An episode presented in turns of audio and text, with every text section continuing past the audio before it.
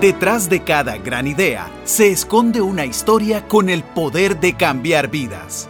Ideas que enseñan, historias que inspiran. Esto es Relatos, Voces Extraordinarias, una producción de Radio Monumental.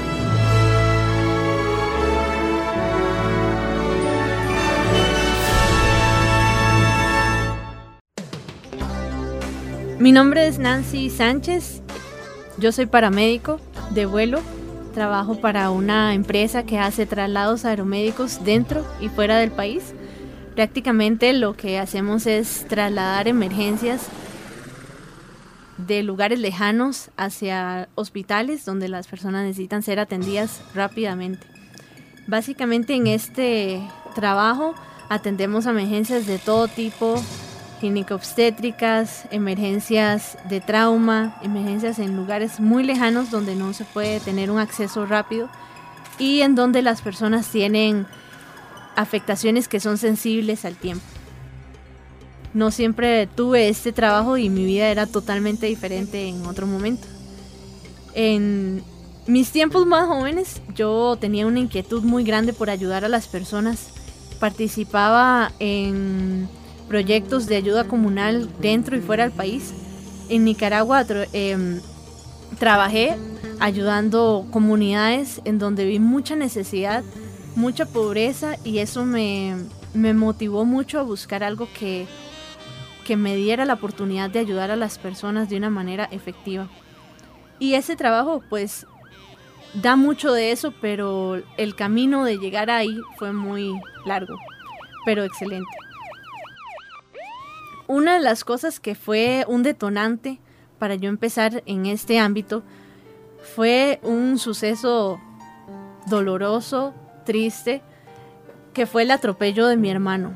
Mi hermano es un año menor que yo y él estaba en bicicleta andando por el barrio y un, taxi atropella a mi hermano de manera grave. Él pasa un tiempo en el hospital, gracias a Dios sobrevive sin embargo, queda con una herida grande en su pierna, la cual había que curar. Todos los días en mi casa el curar a mi hermano era algo muy difícil porque él gritaba del dolor, él se incomodaba, él no dejaba que lo tocáramos hasta que yo convencí a mi mamá de que en ese momento yo tenía 12 años, que la convencí de que me dejara intentarlo. Entonces yo empecé con la tarea de de limpiar las heridas de mi hermano, de tratar de ayudarlo y todo funcionó muy bien. Y ahí fue como un despertar en donde yo dije definitivamente lo que me gusta es ayudar a las personas independientemente del estado en que estén. Sin embargo, cuando yo empecé mis estudios en una universidad, em, había otra pasión en mi vida que era el arte, el diseño gráfico. Entonces yo empecé en esta carrera muy emocionada, muy motivada. Llevé la carrera feliz y contenta. Conocí gente muy especial. Fue una experiencia muy buena. Y cuando terminé la carrera, presenté la tesis y había una espina en mí que me decía, hay un sueño frustrado en ti. Entonces yo decía, yo no quiero dejar ese sueño frustrado ahí.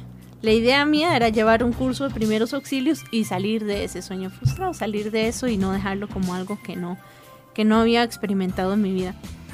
Cuando llevé el primer curso de, de primeros auxilios, que era sumamente básico, dije, bueno, esto definitivamente no es una espina, es una raíz. Entonces decidí em, empezar a estudiar y trabajar. En ese momento trabajaba como diseñadora y estudiaba como paramédico. Em, incluso en el trabajo llevaba el uniforme de Cruz Roja, lo llevaba al trabajo para después de ir al trabajo iba a estudiar o iba a prestar servicio en la Cruz Roja. Este cambio poco a poco fue haciéndose un poco más evidente en mi vida y en algún momento yo no pensé o no pasó por mi mente que yo iba a trabajar como paramédico. Sin embargo, la oportunidad salió y se abrieron puertas y yo entré en un periodo de decisión, en un periodo donde, donde yo tuve que tomar las riendas de mi vida y decidir si quería un, un, cambio radical o no.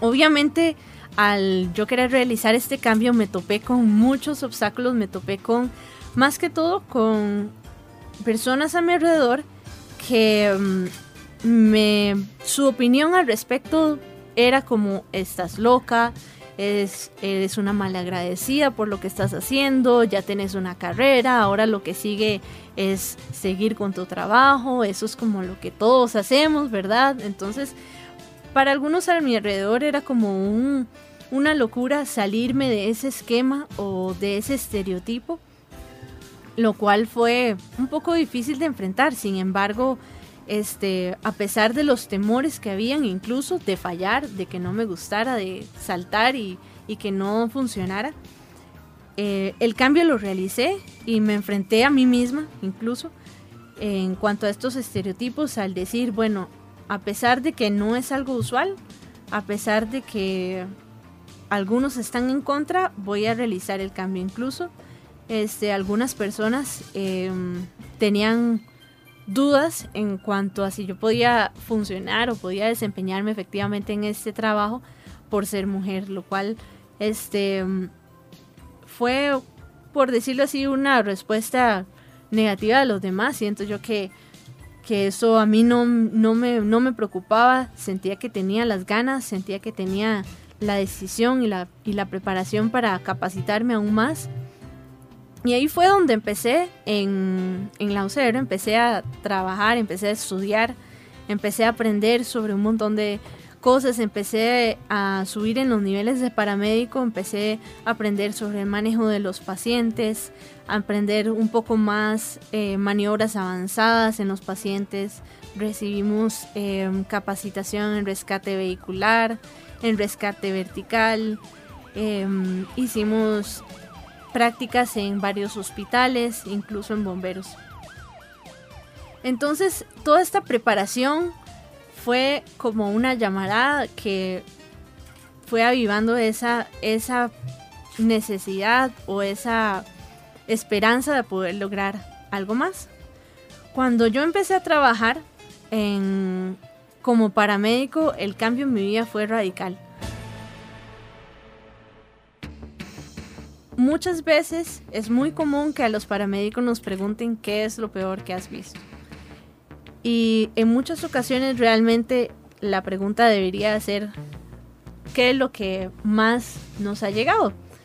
Em, en mi caso y en la experiencia de Cruz Roja, uno de los casos que más me han impactado es llegar a una casa eh, la cual ha sido abierta por fuerza pública prácticamente a la fuerza y encontrar un adulto mayor en total abandono. Eh, en fechas de, vacaciones, eh, hay familias que dejan a los adultos mayores abandonados, no los llevan o no los colocan en lugares donde los puedan cuidar.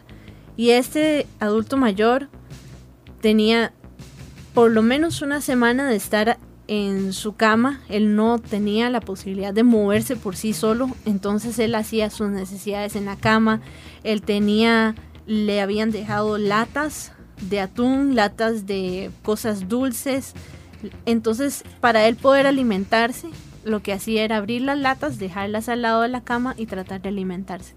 Obviamente em, este señor tenía una condición médica muy grave, había que llevarlo al hospital para atención. Sin embargo, lo que en ese ámbito en el que uno trata de ayudar a las personas en la manera de lo que, que se pueda, la parte deshumanizante de ver cómo otras personas tratan a sus familiares o a otro ser humano de esta forma es, es triste y lo afecta a uno porque uno debe mantener ese espíritu humanitario, uno debe mantener ese respeto hacia las otras personas y no dejarlo así.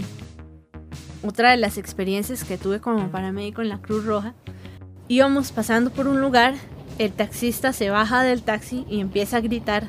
Nosotros evidentemente nos damos cuenta de que algo está pasando dentro del taxi. Cuando abrimos la puerta trasera del taxi vemos que hay una mujer y está prácticamente a punto de dar a luz.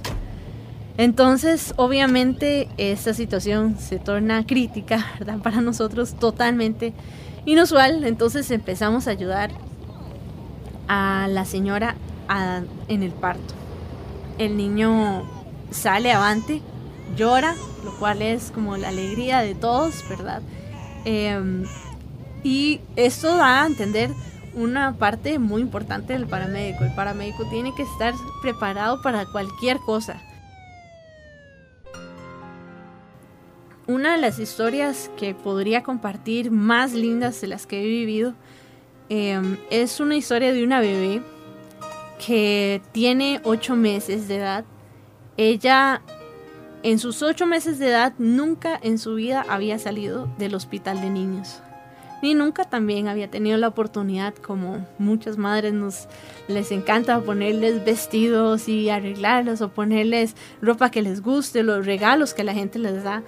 Este, ella no había tenido esa oportunidad porque tenía una, una deformación en su sistema respiratorio que no dejaba que ella fuese independiente de aparatos médicos que la mantuvieran viva.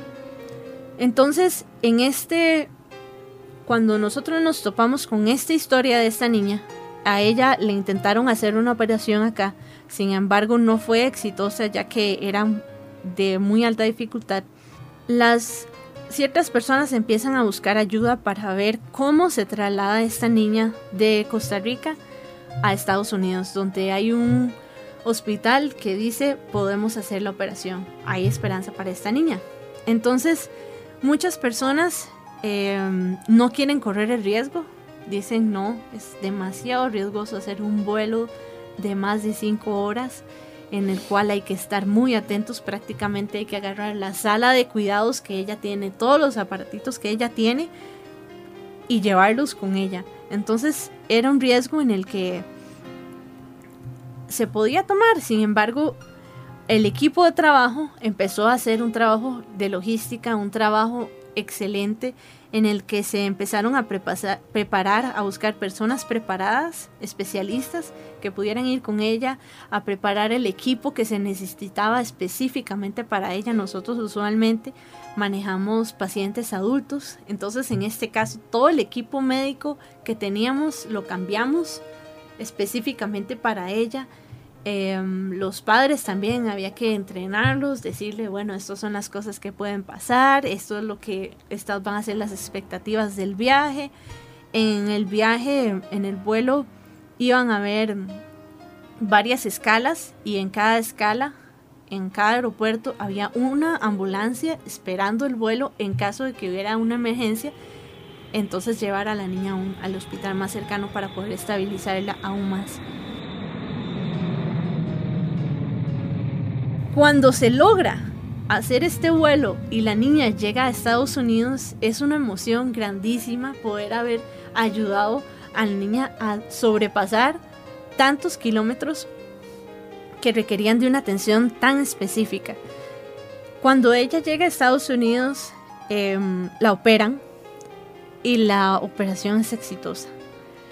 Entonces, los padres obviamente nos mandan mensajes, nosotros nos mantenemos en comunicación con ellos y poco tiempo después ellos nos mandan una foto de la niña sin cables, sin conexiones, sin aparatos, en un parque, con el hermanito jugando con sus papás.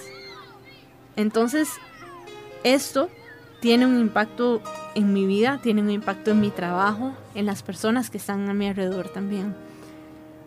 Esa historia es muy exitosa, aunque uno quisiera que todas las historias fuesen de esa forma.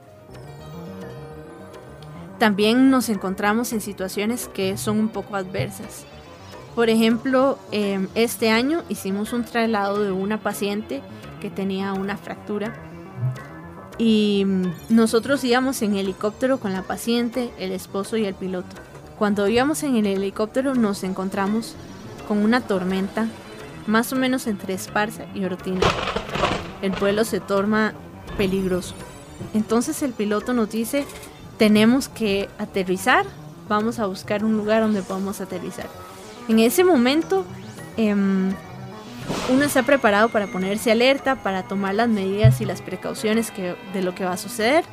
El piloto decide aterrizar en un campo grandísimo donde había ganado, donde no se veían calles cerca y aterrizamos en ese lugar. Mientras estábamos ahí, la idea, el, el helicóptero es un espacio cerrado, relativamente pequeño, y queríamos salir, sin embargo no lo pudimos hacer porque los rayos nos podían alcanzar en el, en el campo. Entonces era un peligro. Nos quedamos ahí. Em, gracias a Dios, el entrenamiento que tenemos siempre nos prepara para todo lo que pueda suceder. Entonces teníamos agua y galletas en caso de que para, para comer mientras tanto pasaba la tormenta. Y detrás también hay una parte logística en la cual hay, hay unidades de soporte que van hacia el lugar donde nosotros estamos para ayudar o hacer el traslado, terminarlo de hacer terrestre en caso de que sea necesario. Entonces, como decía, a veces tenemos em, situaciones que son críticas. Por ejemplo, en un lugar en Punta Arenas, si no me equivoco, un muchacho joven, alrededor de 26 años, él iba en la moto, él choca de frente con, con un camión y al chocar de frente con el camión, él queda inconsciente. Sin embargo, sucede algo aún peor. La moto prende fuego. Este muchacho ya tenía una complicación por el choque que había tenido y ahora tenía un 80% de su cuerpo quemado. Esto realmente era crítico. Hacemos la extracción y aunque no sabíamos ni tan siquiera el nombre, es más, la edad la, la, digo ponderada porque no teníamos ni una cédula, ni un vecino, no teníamos información. Sin embargo, eh, este muchacho salió adelante. Sabemos que preguntamos en el hospital, siempre llevamos un seguimiento y en el hospital nos dicen que él sobrevive. Y sin importar quién era, no sabemos si era el, el profesor de matemáticas de la escuela, no sabemos quién era, pero lo importante es la satisfacción de saber que este esta persona, que este desconocido salió ante Así como atendemos desconocidos en algunas ocasiones, en algún momento nos va a pasar a los paramédicos que atendemos a alguien a quien conocemos. En mi caso, cuando yo trabajé en Caldera, tenía un compañero que viajaba en moto con otro compañero. Ellos, a la hora de entrar a Caldera, uno de los trailers se desvía y los choca. Ellos chocan con las llantas del tráiler. Uno de ellos sale expulsado y tiene lesiones mínimas y el otro, el que yo conocía, él tiene una herida sumamente grave en una de sus piernas. Entonces, cuando yo llego y veo que es él, todo pasa como un flashback en, en la mente, pasan como memorias. Pasa la idea de que tiene una bebé recién nacida, pasa la idea de su familia, pasa la idea de que tal vez tienen una condición económica difícil, pasa la idea de qué va a pasar en su trabajo, pasa la idea de es un amigo. Entonces, todas esas cosas, uno llega como profesional y hace lo que tiene que hacer para atender y salvar a la persona. Sin embargo, hay algo muy importante, hay un término importante que hablamos en los paramédicos, que es lo que comúnmente se llama como un callo emocional. Eso, cuando una persona en el ámbito de la salud pierde esa sensibilidad hacia las otras personas, es sumamente peligroso, porque uno llega al límite en donde se deshumaniza, donde ya el dolor de la otra persona no significa algo. Y eso no lo podemos permitir. A la hora yo de atender a esta persona que conocía, el dolor de él fue algo muy importante para mí. Y lo tratamos y lo atendimos de la mejor forma posible y gracias a Dios hoy, hoy en día él está con su familia y sigue trabajando. Sin embargo, el, el punto de esta experiencia es que no importa si es un conocido, no importa si es mi mejor amigo, no importa si es un desconocido, la sensibilidad al dolor y a la humanidad de la persona no puede, no puede diferenciarse entre una persona y otra. Otra experiencia bella que tuvimos fue el... En Talamanca hubo una emergencia con una niña que fue mordida por una serpiente terciopelo. Salir del lugar donde ella estaba, que es prácticamente en la montaña, es muy difícil. Incluso el acceso en helicóptero es difícil. Entonces, eh, nosotros vamos y extraemos la niña del, aterrizamos cerca de la plaza a la par de una escuela muy pequeña. Montamos a la mamá en el helicóptero, monto a la niña y sucede algo extraño, tal vez para un paramédico, porque nosotros estamos como mentalizados a el paciente, los signos vitales, los medicamentos que vamos a hacer. Y la niña me dice, ¿la puedo abrazar? Lo cual para mí es como, obvio, sí puede. Sin embargo, no es algo común. ¿Qué es lo que sucede? A veces nos vamos muy allá, muy a lo técnico, cuando en realidad el paciente lo que ocupa es sentir y saber que uno está ahí para ellos y para ayudarles. Sentir que la persona que está ahí por vos es, un, es una persona, en efecto. Es una persona que siente, es una persona que te va a poner atención, que te va a ayudar en lo que necesitas y que la persona se sienta seguro con uno. Para mí esa experiencia fue bella, gracias a Dios. La niña llegó al hospital de niños y salió avante. Ella está bien, lo cual es una experiencia también satisfactoria. Con todas estas experiencias, lo que se viene a la mente es que la decisión del cambio valió la pena, que la decisión que tomé de realizar esa locura realmente tenía un propósito y realmente tenía una razón de ser en mi vida si yo pudiera explicar o si pudiera decir a alguien que está en una situación similar, lo primero que diría es no le tema al cambio. El cambio no es malo. El cambio es algo bueno, el cambio te hace buscar cosas, te hace buscar esas puertas que tal vez no abrirías de otra forma. Cuando uno toma la decisión de hacer un cambio, como yo la tomé desde el arte, o el diseño gráfico a ser paramédico, hay que prepararse.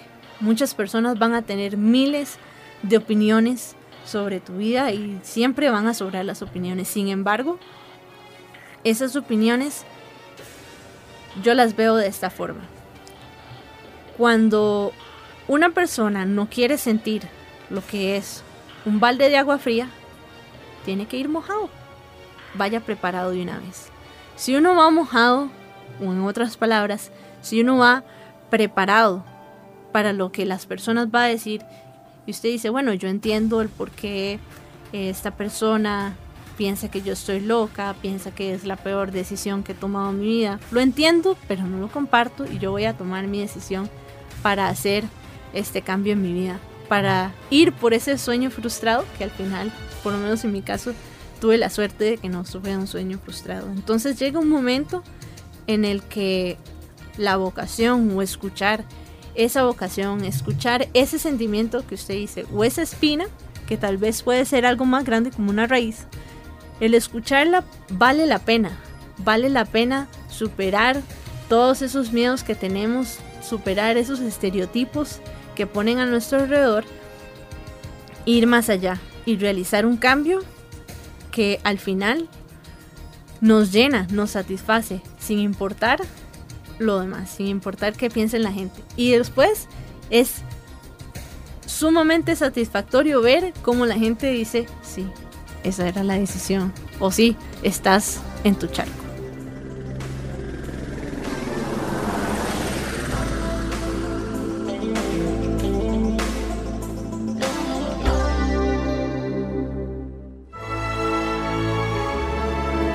Ideas que enseñan, historias que inspiran. Esto fue Relatos, Voces Extraordinarias. Sábados, 2 de la tarde, una producción de Radio Monumental. El próximo sábado... David, ¿en serio estás en unos Juegos Olímpicos? Viejo, lo hiciste.